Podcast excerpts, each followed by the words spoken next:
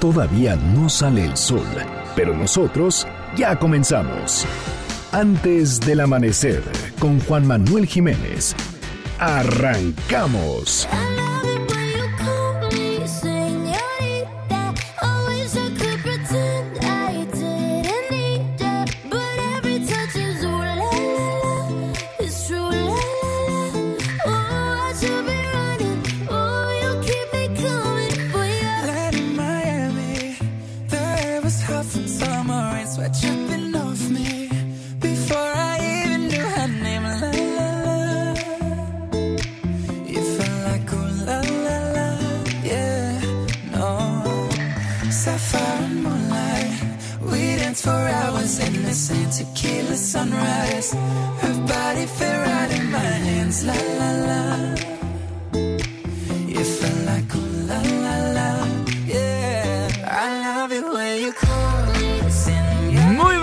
Me da muchísimo gusto darles la bienvenida a este espacio madrugador de MBC Noticias 102.5. Gracias por acompañarnos antes del amanecer. Mi nombre es Juan Manuel Jiménez y como todos los días, como todas las mañanas, lo invito a que nos acompañen, a que nos sintonicen hasta las 6 en punto para que desde muy temprano se informen de las noticias más relevantes de nuestro país. En este espacio en este programa que hacemos absolutamente todos, por lo cual lo invito a formar parte de la expresión en línea y nos deje saber lo que opina de lo que le presentamos a lo largo de estos 60 minutos de información. En Twitter me encuentra como arroba Juanma Pregunta, en Facebook como Juan Manuel Jiménez y nuestro WhatsApp 55 16 34 53 95. El día de hoy estaremos escuchando a Camila Cabello en estos momentos su canción Señorita junto a Sean Méndez. El día de mañana, ¿qué artista, qué grupo, qué canción le gustaría que pongamos para musicalizar este espacio informativo? Márquenos, escríbanos en redes sociales. El día es jueves, la fecha 14 de noviembre de 2019, la hora 5 de la mañana con 4 minutos, penúltimo día de la semana. Estamos en MBC Noticias. Antes del amanecer.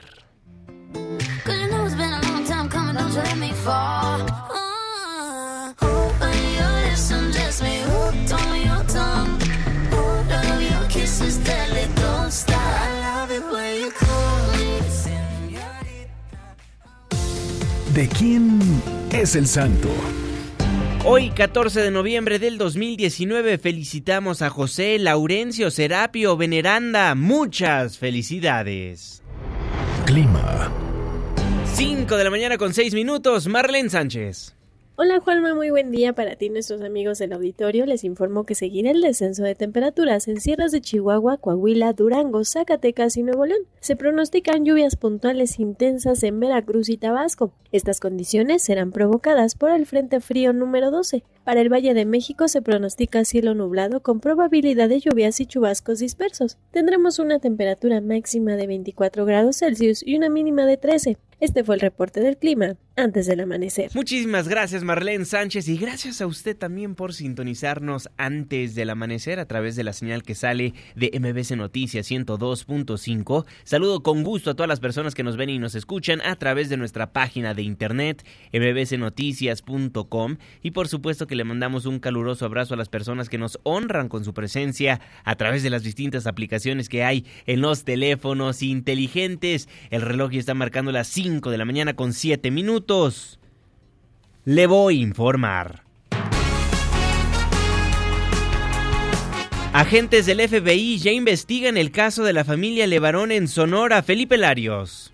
Muy buenos días, Juanma. Entre 20 y 40 agentes del Buró Federal de Investigaciones, FBI, permanecen en Sonora, colaborando en las investigaciones que llevan a cabo la Fiscalía General de Justicia del Estado y la Fiscalía General de la República en torno al caso Levarón Langford. Los federales estadounidenses ingresaron a territorio mexicano el pasado lunes por la frontera de Agua Prieta en el norte de esta entidad. El contingente de la agencia investigadora dependiente del Departamento de Justicia de los Estados Unidos está formado por especialistas de diferentes ramas de la ciencia criminal. La fiscal general de justicia, Claudia Indira Contreras Córdoba, confirmó que los agentes de la FBI han viajado en dos ocasiones a la zona de La Morita, donde se llevaron a cabo los atentados en el que murieron tres adultos y seis menores de edad. Contreras Córdoba confirmó que ella fue la que solicitó el apoyo de la Agencia Federal de los Estados Unidos. Hay un acuerdo que se hace, que existe desde 1994 binacional para la colaboración y trabajo conjunto entre el FBI y el, el Estado mexicano, la Fiscalía General de la República. Por ello es que en su momento yo hice la solicitud a la Fiscalía General de la República. Hasta aquí mi reporte. Muchísimas gracias Felipe Larios, nuestro corresponsal en el estado de Sonora. Son las 5 de la mañana con 8 minutos. Y le damos seguimiento a lo que pasó el martes por la noche en la Cámara de Senadores.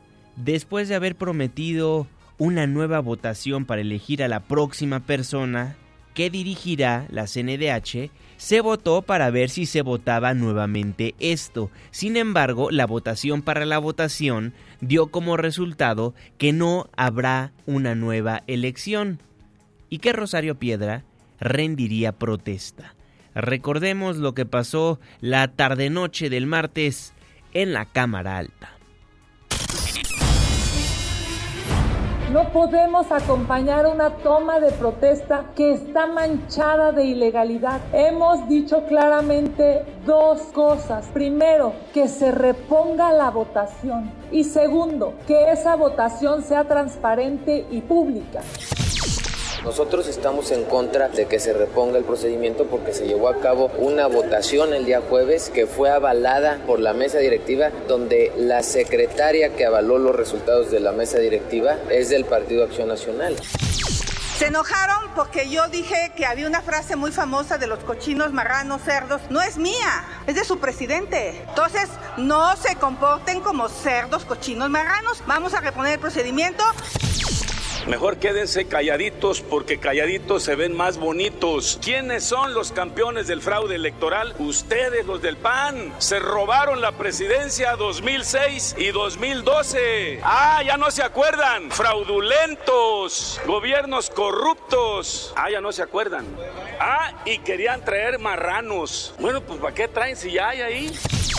Yo solamente quiero pedirles un favor, tantita, tantita vergüenza. Lo que sucedió el jueves pasado no fue algo menor. Por supuesto que yo en lo personal y mi grupo parlamentario no cree en el perfil de, de Rosario Piedra Ibarra. No creemos, pero no es lo que estamos discutiendo acá porque en la democracia ganas o pierdes. Pero lo que sucedió el jueves de la semana pasada fue un robo. Usted ya no representa a la totalidad del Senado como presidenta de la Comisión de Derechos Humanos del Senado. Usted nos ha ofendido tanto como ha querido y no lo vamos a permitir. No hemos robado absolutamente nada a nadie. Discúlpenos, no le robamos a pobres y menos a los que tienen pobreza moral. El día del voto aquí, sin escrúpulos, sin pudor alguno, la derecha alteró un video acusándome de haber votado doble. ¡Qué poca madre! ¿Quién lo hizo? ¡Qué poca vergüenza! Yo diría qué poca madre que intervinieron a mi coordinador, ¿eh? Y a su servidora, publicando un chat falso. Eso es poca madre también. Protesta guardar y hacer guardar la constitución política de los Estados Unidos mexicanos las leyes que de ella emanen y desempeñar leal y patrióticamente el cargo que se le ha conferido de presidenta de la Comisión Nacional de los Derechos Humanos, mirando en todo por el bien y la prosperidad de la Unión. Si así no lo hiciere, que la nación se lo demande. Y ayer en su mañanera el presidente de México habló de la nueva Ombudsperson Nacional, Rocío Méndez. Gracias, Juanma. Muy buenos días. El presidente Andrés Manuel López Obrador se dijo muy satisfecho con el arribo de Rosario Piedra Ibarra a la Comisión Nacional de los Derechos Humanos, quien asumió el cargo en el Senado en medio de un zafarrancho entre legisladores. Estoy muy satisfecho con lo que se resolvió en el Senado de darle el nombramiento a Rosario Piedra Ibarra, que no les gusta a los del PAN, pues ellos quisieran que continuaran los que han estado en la Comisión de Derechos Humanos, que se han dedicado a solapar violaciones de derechos humanos. Es bueno y que se opongan y que protesten, son oposición. Nosotros, cuando en oposición, protestábamos. Es un orgullo decir que el Estado mexicano ya no es el principal violador de los derechos humanos, finalizó el presidente López Obrador.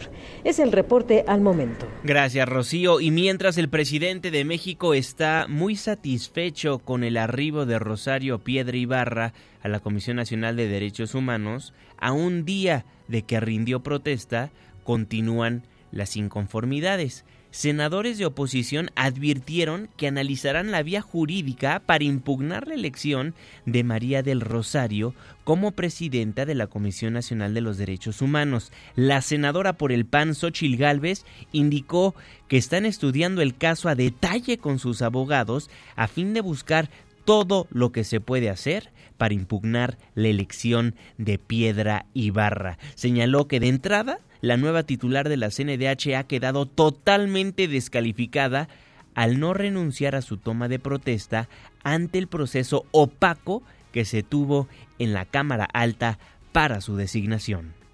En eso estamos, nuestros abogados están estudiando el caso con detalle, más allá de que la titular de la CNDH hoy queda totalmente descalificada al ella no renunciar a tomar protesta ante lo opaco del proceso y ante que el propio senador Monreal se los dijo a ustedes, por honorabilidad vamos a, repetir la votación. Bueno, ¿dónde quedó la honorabilidad? Este, pues ya, entonces vamos a ir por la vía jurídica buscando amparos y todo lo que se pueda hacer. En tanto, el senador por Movimiento Ciudadano Samuel García resaltó que es muy viable que el nombramiento de Rosario piedra se caiga en los tribunales por una impugnación de los candidatos que participaron en el proceso. Veo muy viable que se caiga en tribunales o en la corte el nombramiento, no por una impugnación del Senado, sino por una impugnación de los otros candidatos. Porque es mucho más fácil que te admitan por procedencia un amparo de los otros cincuenta y tantos que del el Senado de la República. Por su parte, el coordinador de los senadores del PRD, Miguel Ángel Mancera, aclaró que la elección de Rosario Piedra como presidenta de la CNDH podrá impugnarse por la vía del amparo. Yo lo que creo que puede resultar procedente es el amparo. Sí creo que puede ser resultar procedente el amparo.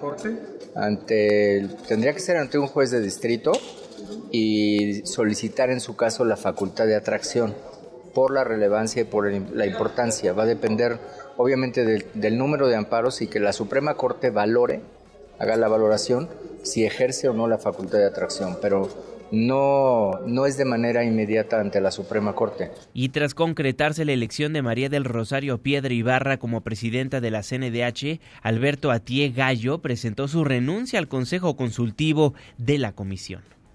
Yo ya había dejado de asistir no había querido hacer público esta ausencia de mi parte para salvaguardar precisamente la institucionalidad de la comisión. Pero con lo que sucedió ayer considero que ya prácticamente esa autonomía constitucional ha terminado y en ese contexto pues yo me retiro, no tengo nada que hacer Asimismo informó que presentará un amparo junto con otros candidatos que buscaban la presidencia de la CNDH para impugnar el procedimiento que derivó en la elección de Rosario Piedra. Vamos a seguir luchando. Estamos preparando un amparo federal para presentar este amparo ante el Poder Judicial, esperando que el Poder Judicial le dé entrada al amparo y podamos entender la forma en la cual se ha violentado el procedimiento y se han violentado nuestros derechos a acceder a un cargo con las mismas condiciones que cualquiera y que no se dieron. y si el Poder Judicial por alguna razón no considera pertinente admitirlo, buscaremos otras instancias para hacerlo hasta agotar incluso las instancias internacionales. En tanto, la secretaria de Gobernación Olga Sánchez Cordero se negó a opinar respecto a la manera en que rindió protesta la nueva ombudsperson y pidió un voto de confianza para la hija del activista Rosario Ibarra de Piedra. El Senado de la República es un poder independiente a la Secretaría de Gobernación. Y desde luego yo no soy intromisa de ninguna manera, solo estoy, digamos, como ustedes, viendo lo que sucede en, en la Cámara de Senadores. La señora Rosario, hasta donde estuve informada y lo vi, tomó protesta. Mientras hay voces a favor y en contra, en la CNDH se dicen listos para la transición. René Cruz. Juanma, muy buenos días. El sexto visitador general de la Comisión Nacional de los Derechos Humanos, Jorge Ulises Carmona Tinoco, afirmó que el organismo se encuentra listo para el proceso de transición que implica la llegada a la presidencia de Rosario Piedra Ibarra. En el marco de la presentación de la Recomendación 91 Diagonal 2019 sobre el caso de violaciones a los derechos humanos, al medio ambiente sano, salud, vivienda e interés superior de la niñez por la contaminación del pasivo ambiental Ábalos, Carmona Tinoco destacó que la CNDH ya tiene metas y programas establecidos, aunque mencionó que lo importante es seguir brindando atención a las víctimas. En la Comisión Nacional de los Derechos Humanos estamos prácticamente listos para la transición que implica el cambio, que la Comisión Nacional, pues bueno, tiene metas, tiene programas que ya están establecidos, tiene ya una serie de de cuestiones que están en movimiento y lo importante, cualquiera que sea el cambio,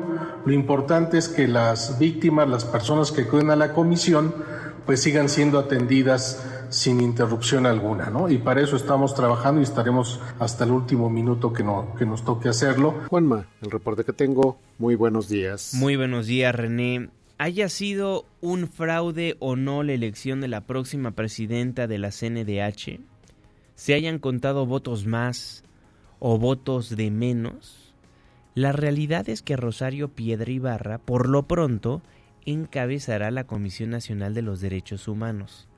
Muchos están inconformes con la llegada de Piedra Ibarra porque es una incondicional del presidente. Son amigos, pues.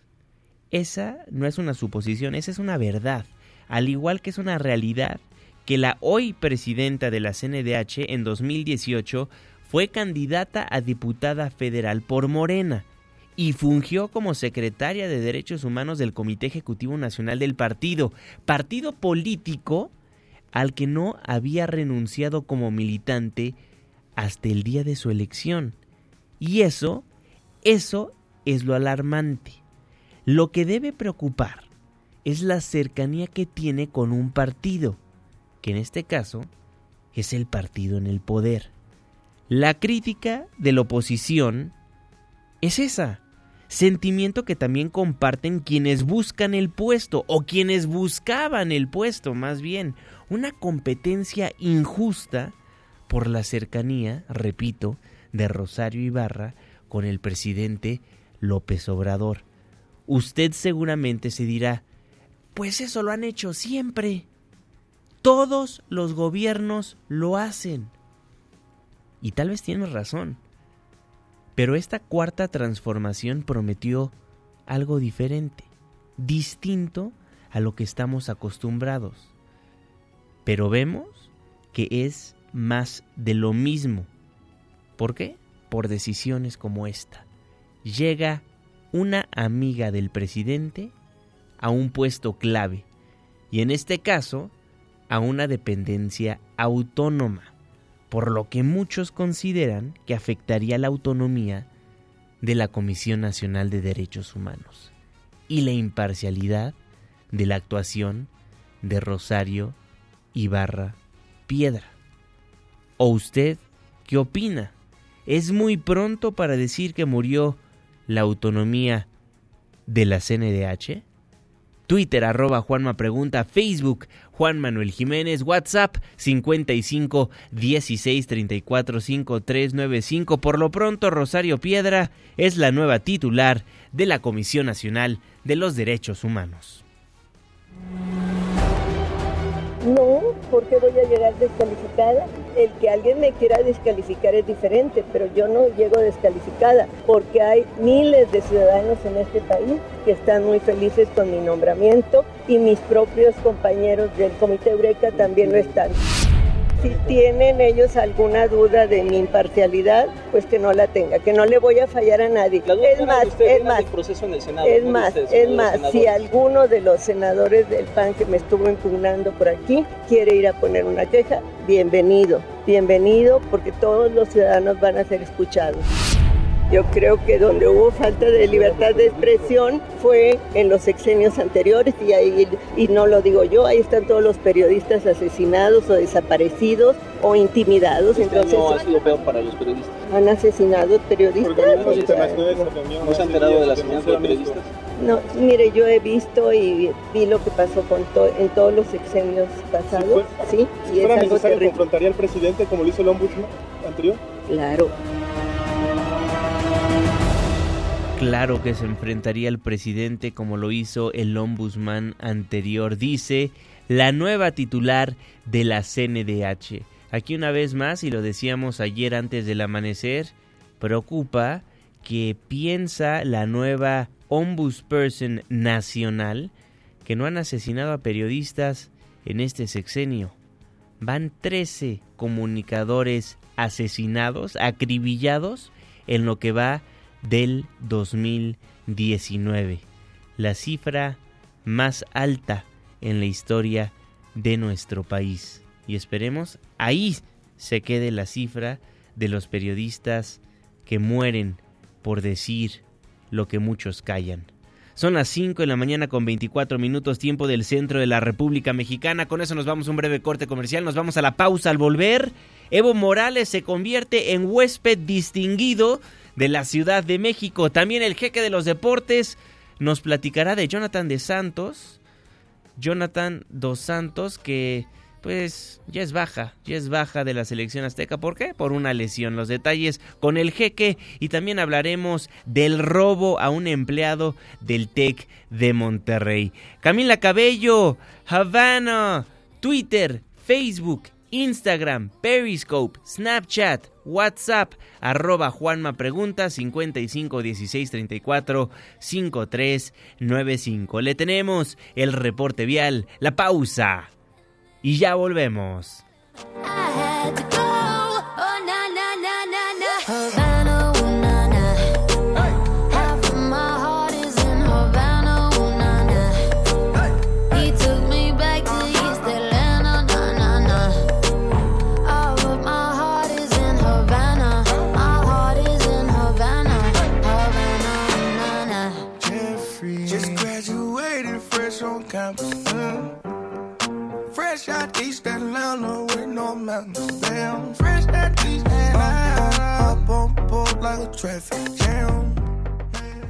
Antes del amanecer, con Juan Manuel Jiménez. Con Juan Manuel Jiménez. Continuamos. Hello, my name is Elder Young. Did you know that Jesus lived here in the USA? You can read all about it now. In this nifty book, it's free, no, you don't have to pay. Hello! Hello, my name is Elder Smith, and can I leave this book with you for you to just peruse? Hello! Hello! Hello! Hello del musical The Book of Mormon, un éxito en Broadway que llega a la capital del país. Va a llegar esta obra de teatro al Centro Cultural 1 una gran obra, ¿eh? de hecho la acabo de ver hace poquito allá en Nueva York y es extraordinaria. Y la misma producción llega a la República Mexicana. ¿Y por qué le hablo de esta magnífica obra de teatro? Pues muy fácil, porque tengo pases para que usted vaya a verla. El 20 de noviembre al 8 de diciembre, más bien del 20 de noviembre al 8 de diciembre, se estará presentando esta obra en el Centro Cultural Teatro 1. le tengo seis boletos dobles para usted. Lo único que tiene que hacer es marcarnos a los teléfonos en cabina 5166 1025, se lo repito, 5166 1025 y con eso, nada más, marcando, se gana estos boletos. ¿De qué trata la historia de The Book of Mormon? Pues la historia trata sobre dos misioneros mormones que viajan a Uganda para convertir a sus habitantes a su religión, pero en realidad solo uno de ellos le interesa el mormonismo. Entonces el otro prácticamente llega a Uganda y empieza a crear una religión que realmente no existe, los convence a todos de que esa religión es la buena. Llegan los mormones de Estados Unidos porque convirtieron a toda una aldea que nunca se dejaron convencer.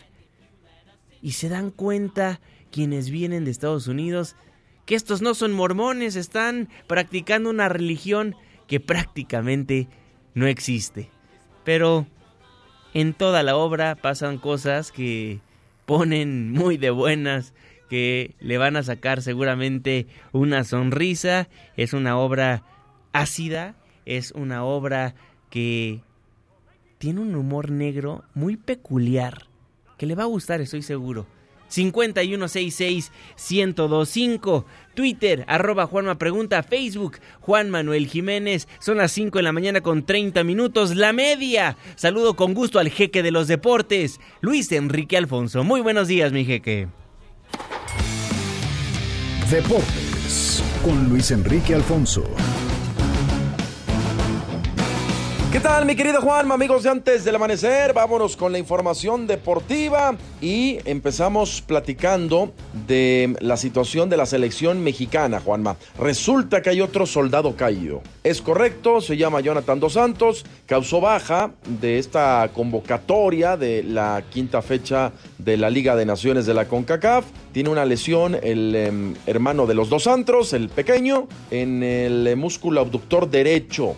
El jugador del Galaxy entonces va a ser sustituido por eh, un jugador del eh, Monterrey que pues eh, tiene toda la confianza y que ha querido ganar minutos. Carlos Rodríguez ya estaba en el grupo de la sub-22 que le están dejando mochado a la selección sub-22 por estas bajas que ha tenido la selección mayor. Y el equipo mexicano que viajó ayer por la tarde llegó alrededor de las 8 de la noche, tiempo de Panamá, a la ciudad de Canalera para concentrarse, dormir y ya el día de hoy realizar el entrenamiento y reconocimiento de la cancha del Rommel Fernández allá en Ciudad de Panamá. Obviamente nos traen ganas, nos traen nos entre las venas el equipo panameño después de lo que pasó en la eliminatoria eh, Juanme en 2014. Recordarás aquella chilena de Raúl Jiménez, que por cierto también hay que ver si va a jugar Raulito, porque tiene un problema. Él sí hizo el viaje. Bueno, hablando de más temas de torneos, eh, pues moleritos y bastante chafas y cachetones, resulta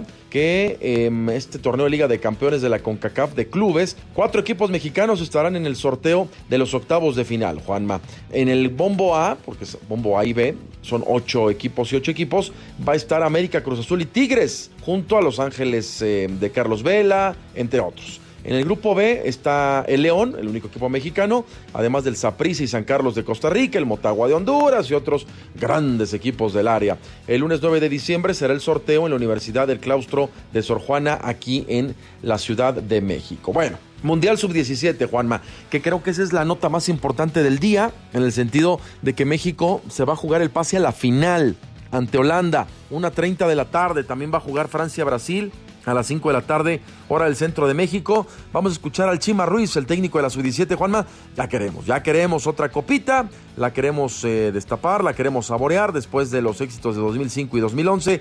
La verdad es que este grupo no pintaba mucho para poder trascender. Qué bueno que lo ha hecho. Y ahora viene Holanda, que decía el Chima Ruiz que los enfrentaron en la preparación y que les ganaron. Pues sí, esto no es la preparación, es un partido muy serio, es un pase a la final de Copa del Mundo en categoría sub-17 y vamos a ver cómo pintan las cosas. Vamos, escuchemos a Marco Antonio, el Chima Ruiz. Contentos, con ganas de que inicie ya el partido y con hambre de salir a ganar y tener el pase a la final. El grupo está, está muy bien, conscientes de, de dónde estamos y pues ellos los veo concentrados, los veo contentos poquito ansiosos, yo creo, normal, de que quieren que esto inicie, pero hay que disfrutar, ¿no? Hay que disfrutar cada momento hasta que llegue la hora del juego. Bueno, ahora eh, pasemos a temas de golf, Juanma, mi segundo deporte. Tengo un terrenito, unas cuantas hectáreas ahí en la casa. Cuando quieras venir a echar un golfito, pues este, ya sabes, ¿no? Eres bienvenido. Y eh, resulta que va a empezar ya la actividad este fin de semana del eh, torneo de Mayacobá, allá en Playa del Carmen. Y Abraham Anser es uno de los siete mexicanos que buscarán trascender. No le fue bien el año pasado, les dieron a Abraham Anser un violonchelo terrible. Ahora esperemos que realmente puedan eh, pues eh, pintar cara. Es un torneo el cual se ha ganado la clasificación con méritos propios, hay que decirlo, y va a ser el primero de los eh, golfistas aztecas en saltar al campo del Camaleón allá en Playa del Carmen. Anser dijo que está bastante contento, sobre todo de estar con los paisanos, ya saben, todas las bonitas cosas que se dicen cuando se juega en México y lo representas. Vamos a escucharlo. Va a ser un honor jugar, jugar en la President's Cup obviamente representando a, México también ahí. A ser una experiencia inolvidable. Llevo todo el año trabajando para llegar a, ese torneo y calificar por el que, que. Obviamente ya quiero que, sea la final. Y ya para terminar, se nos fue Zlatan Ibrahimovic, el gigante sueco, jugadorazo de época, créanme, pues se va del, del Galaxy de Los Ángeles. Ya, ya, ya no estaba contento, ¿no? Agradeció mucho el que le dieran la posibilidad, el que le dieran el chance de, poder mostrarse aquí y marcó 30 goles, ¿no? Después de Carlos Vela fue el mejor goleador de esta temporada. Es, muy, es, un, tipo que con la sobrevia y el ego que tiene le ha alcanzado para llegar en grandes planos. A veces eso le ha frenado, como consolidarse con el Barcelona. escuchen lo que, lo que dijo, textual en su Twitter. Dice, vine, vi y conquisté. Gracias a LA Galaxy por hacerme sentir vivo otra vez. ¿Querían a Slatan? Les di a Slatan. De nada. La historia continúa, ahora vuelvan a ver béisbol. Es el, el típico estampa que tiene eh, Zlatan Ibrahimovic que Dicen que suena para el Milan, dice que suena para dos, tres equipos allá en Italia, sobre todo. Vamos a ver, pero es un deleite. Tiene 38 años, lástima que ya se nos eh, está este, haciendo bastante veterano, pero pues hay que disfrutarlo mientras se pueda porque sigue siendo un espectáculo. Brilló el MLS por la calidad de jugadores que hay, mucho, de mucho menor eh, nivel que en Europa. Vamos a ver cómo le vaya. Bueno, Juanma, por lo pronto me despido. Ya es juevesito, mañana ojalá y platiquemos de que la selección mexicana sub-17 pasó a la final del certamen. Ojalá. Crucemos deditos, Juanma, y algo más, algo más, Juanma. Mi Twitter, arroba Lea Deportes. Nos vemos en Hechos AM ya en unos minutos. Así será, mi querido Luis Enrique Alfonso, el jeque de los deportes. Antes del amanecer, el reloj está marcando las 5 de la mañana con 37 minutos. Resumen capitalino. Capturan a dos sospechosos de asalto a cuentaviente en el campus Santa Fe del TEC de Monterrey, Juan Carlos Alarcón. Gracias, Juanma. Muy buenos días. La Procuraduría General de Justicia Capitalina tiene bajo investigación a dos individuos, uno de ellos menor de edad, por su posible implicación en un robo a cuentaviente al que sus cómplices lesionaron con un balazo en la pierna izquierda en el estacionamiento del Tecnológico de Monterrey, Campus Santa Fe. Las primeras investigaciones señalan que los sospechosos de 27 y 17 años de edad circulaban en un Nissan Versa color guinda, el cual fue visto por videocámaras de seguridad realizando funciones de mulo de una motocicleta cuyos tripulantes efectuaron el asalto. Después de cometido el robo, los cuatro sospechosos huyeron de la zona y comenzó el seguimiento virtual de los participantes en el asalto. La motocicleta se perdió de vista a las cámaras y el automotor fue detectado en calles de la alcaldía Miguel Hidalgo. Oficiales preventivos de la Secretaría de Seguridad Ciudadana los detuvieron en un operativo implementado en el cruce de las calles Felipe Carrillo Puerto y Lago Chiem en la colonia Ventura Pérez de Alba. Pese a que intentaron escapar, los uniformados concretaron la detención con apoyo del Centro de Control y Comando C2 Poniente, por lo que fueron presentados ante el agente del Ministerio Público de la Coordinación Territorial Álvaro Obregón 4. Con base en las indagatorias, la víctima, quien dijo ser el encargado de la cafetería de dicho plantel educativo, acudió en compañía de su hija a la sucursal Bancomer ubicada en Plaza Patio Santa Fe, donde retiró 42 mil pesos en efectivo. Al llegar al establecimiento del Tecnológico de Monterrey, dos sujetos en motocicleta se acercaron a la camioneta Ford Escape que conducía el afectado. Los asaltantes le exigieron que entregara los valores y sin resistirse les entregó el efectivo. Después exigieron que les diera más dinero y al no obtenerlo le dispararon en la extremidad inferior izquierda. Los sujetos de la motocicleta y sus copartícipes huyeron por rumbos distintos, pero momentos después, los tripulantes del auto particular quedaron detenidos. Hasta aquí la información. Muchísimas gracias Juan Carlos Alarcón. Y en otros temas, anuncia el gobierno capitalino un paquete de reformas para sancionar el ciberacoso. La secretaria de Gobierno, Rosicela Rodríguez, explicó que será necesario un paquete de reformas para establecer una sanción para la difusión no consentida de imágenes de contenido sexual a través de espacios digitales. La funcionaria refirió que para tipificar el ciberacoso se debe modificar el Código Penal así como la Ley de Acceso a una vida libre de violencia para las mujeres. Es necesario, entre otras cosas, tipificar el ciberacoso y la difusión de contenido íntimo sin consentimiento mediante reformas al Código Penal, en tanto que para reconocer la violencia digital como modalidad se requiere también realizar diversas reformas en la ley de acceso de las mujeres a una vida libre de violencia en la Ciudad de México que la ley Olimpia no solo es un paquete de reformas a diferentes leyes, sino una causa que está visibilizando la lucha de mujeres jóvenes por espacios seguros en Internet y también es un acto solidario. Queremos generar desde el ámbito administrativo un protocolo de atención y actuación para víctimas de violencia digital. Y el gobierno capitalino indaga el origen de las bombas de gas utilizadas ayer, o antier más bien, por los policías federales que protestaban en el aeropuerto, pues los manifestantes lo hacían en calidad de servidores públicos. La voz del subsecretario de gobierno, Arturo Medina. Y también por el uso de eh, estos elementos, artefactos de gas que eh, se tiene que revisar si pertenecían al equipamiento de, los, eh, de la Policía Federal eh, o cuál era su origen, porque recordemos que eran, son, eh, lo hacían en calidad de servidores públicos y como servidores públicos pues tenemos normas que nos rigen en el uso de los recursos materiales destinados a la función. Entonces eso es a lo que se refiere.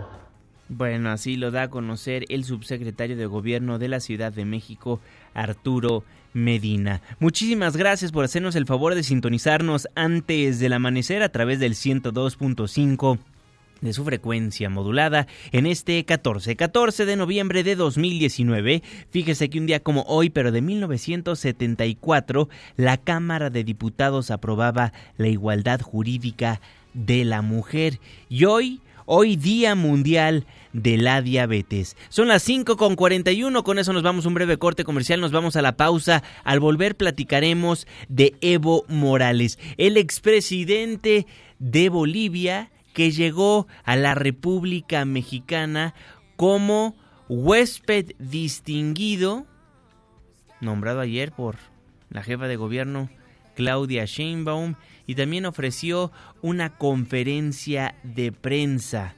A un día de estar aquí, escoltado por más de 10 personas como lo hacían anteriormente con los presidentes de la República, así se movilizó en las calles de la Ciudad de México el expresidente de Bolivia, el expresidente de Bolivia, Evo Morales.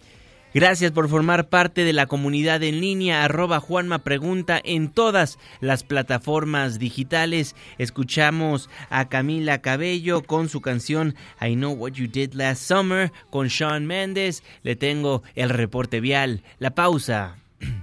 ya volvemos. she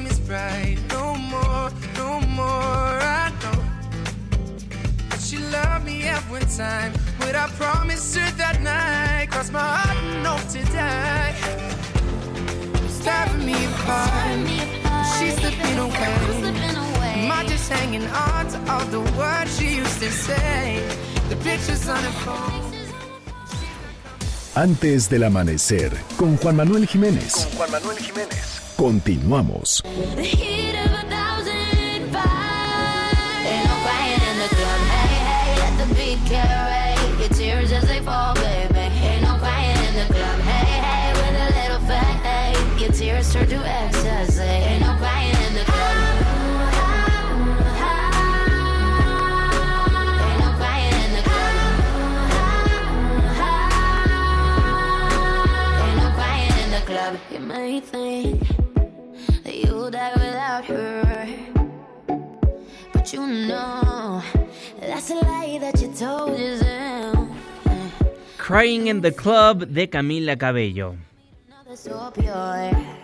It ain't true, ain't true, ain't true. Nah. Gracias por continuar con nosotros en MBC Noticias 102.5. Gracias por solicitarnos a los artistas que ponemos para musicalizar esta hora de información. El día de mañana, ¿a quién le gustaría escuchar? ¿Qué grupo, qué artista, qué rola le gustaría que pongamos antes del amanecer? Twitter arroba Juanma Facebook Juan Manuel Jiménez, WhatsApp 55 16 34 53 95. Muchísimas gracias por todos los comentarios que nos hace llegar a través de las distintas plataformas digitales. En unos momentos más leemos todo lo que nos ha llegado a nuestras redes sociales. Por lo pronto, siendo las 5 de la mañana con 47 minutos, le tengo más información. Resumen de noticias antes del amanecer. Ayer fue el primer día completo de Evo Morales en la República Mexicana e inició el día con una conferencia de prensa. ¿Qué se dijo, Ernestina Álvarez? Cuéntanos, muy buenos días. Juanma, buenos días para ti, para los amigos del auditorio. Te informo que el expresidente de Bolivia, Evo Morales, inició su primera conferencia de prensa en tierras mexicanas agradeciendo al gobierno federal por salvarle la vida al darle asilo y aseguró que si el pueblo boliviano le pide regresar para pacificar ese país, lo hará. Explicó que su visión de continuar en la política empieza con un llamado a todos los actores a un diálogo nacional para acabar con la violencia en Bolivia y solicitó a Naciones Unidas que no avale lo que él llama el golpe de Estado. Escuchemos. Por supuesto, si mi pueblo lo pide, pide mi pueblo, estamos dispuestos a volver a pacificar, pero es importante el diálogo nacional.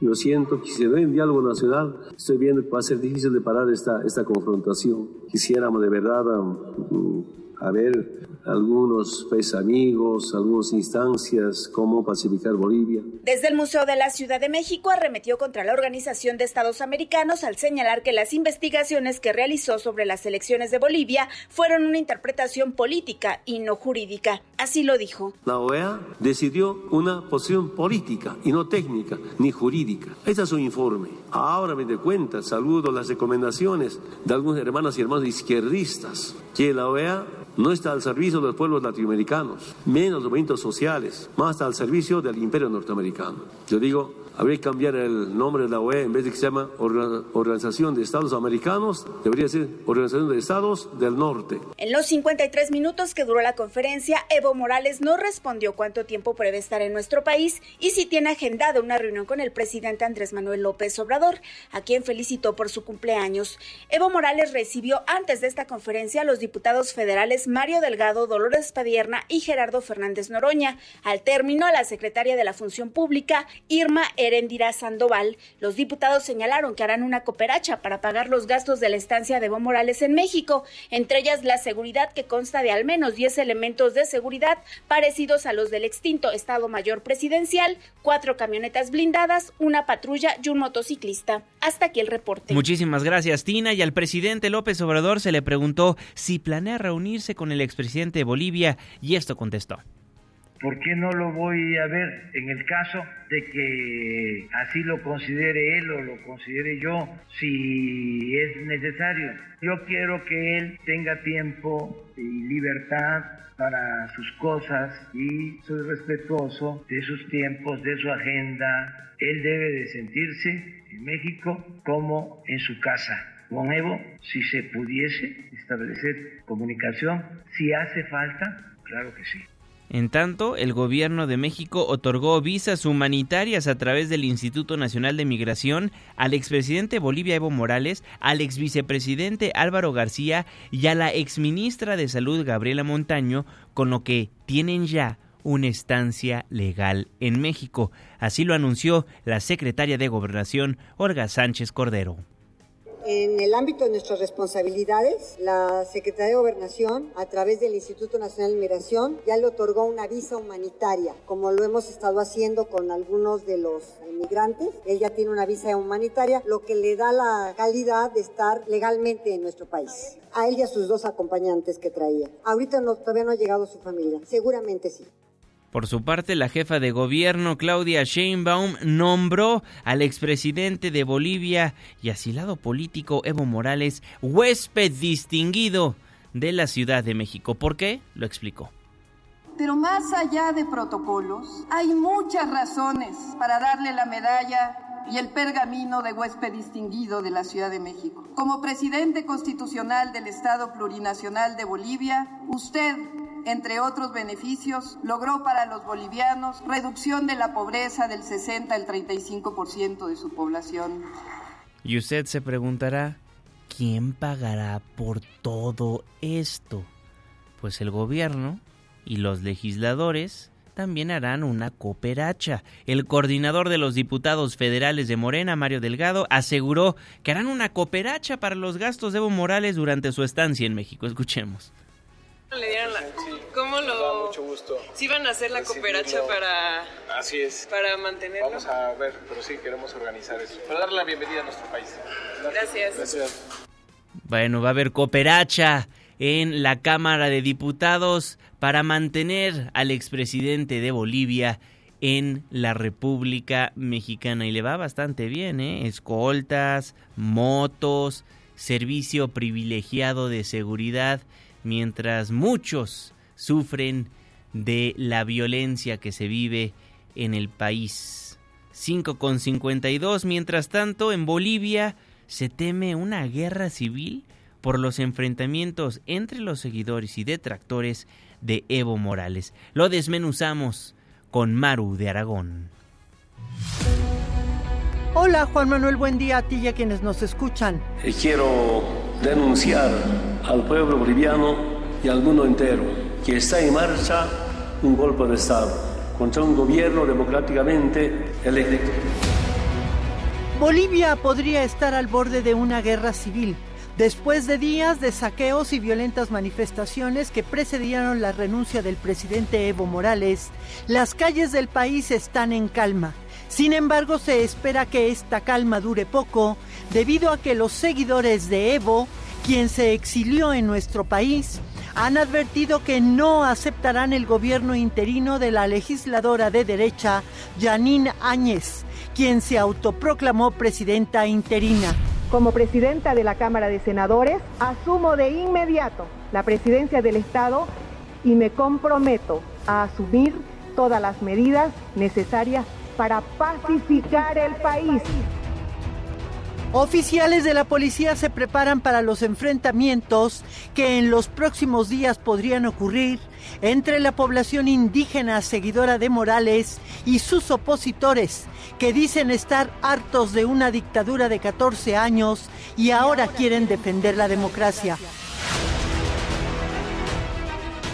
Juanma, ¿qué sucedió con Evo Morales, el primer presidente indígena, quien logró reducir la pobreza del 60 al 35%, dar estabilidad política y económica al país?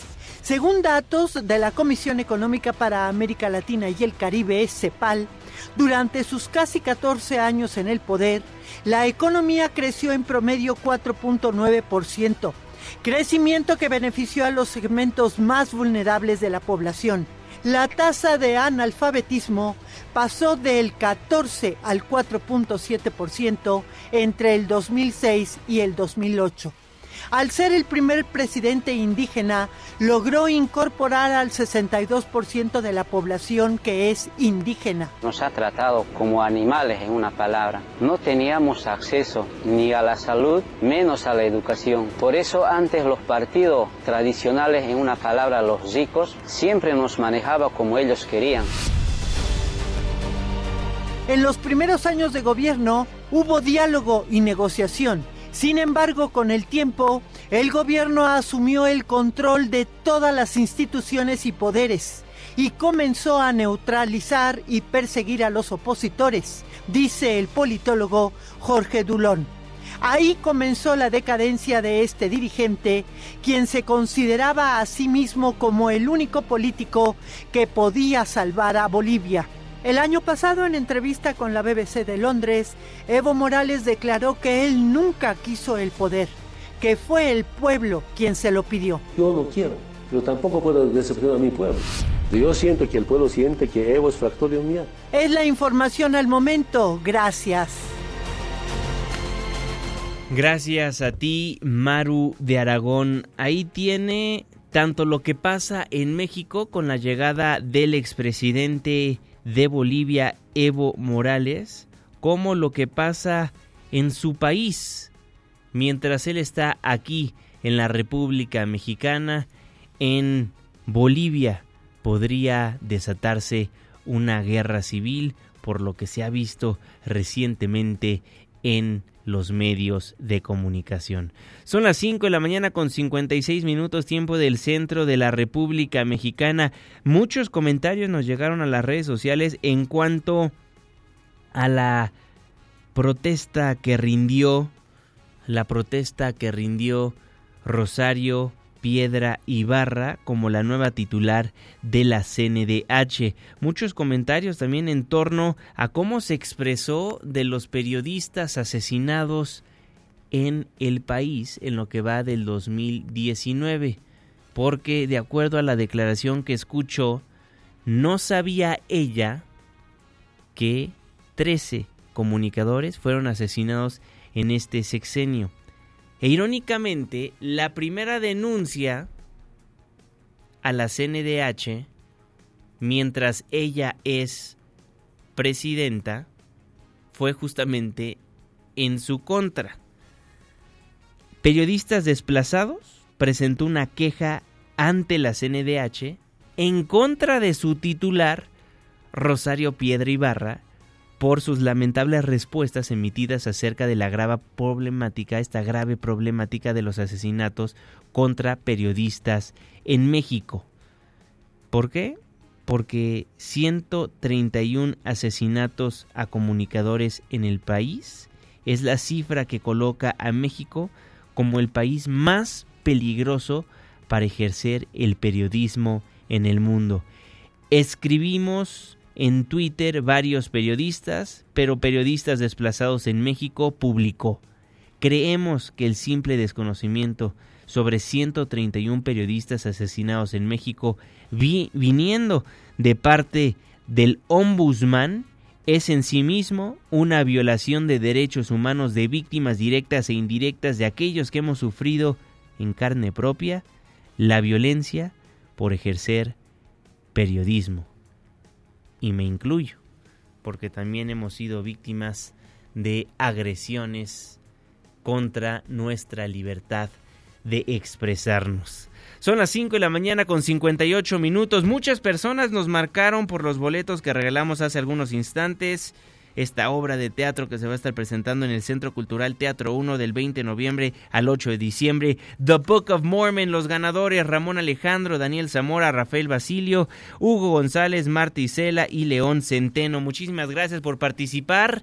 Mañana le tenemos más sorpresas, más regalos para que siga en sintonía. Por lo pronto dejamos el 102.5 y nos pasamos al 104.9. En Exa FM le tenemos un resumen de noticias cada hora a la hora hasta las 10 de la mañana y después nos vemos en la televisión en punto de las 7 de la noche en tu ciudad en tiempo real a través de la pantalla de ADN 40, el canal informativo más visto de México. A nombre de este gran equipo de trabajo, se despide de ustedes su servidor y amigo Juan Manuel Jiménez. Que pase un extraordinario día.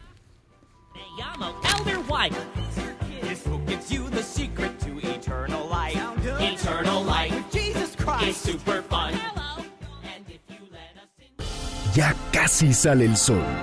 Nos escuchamos mañana en punto de las 5, antes del amanecer.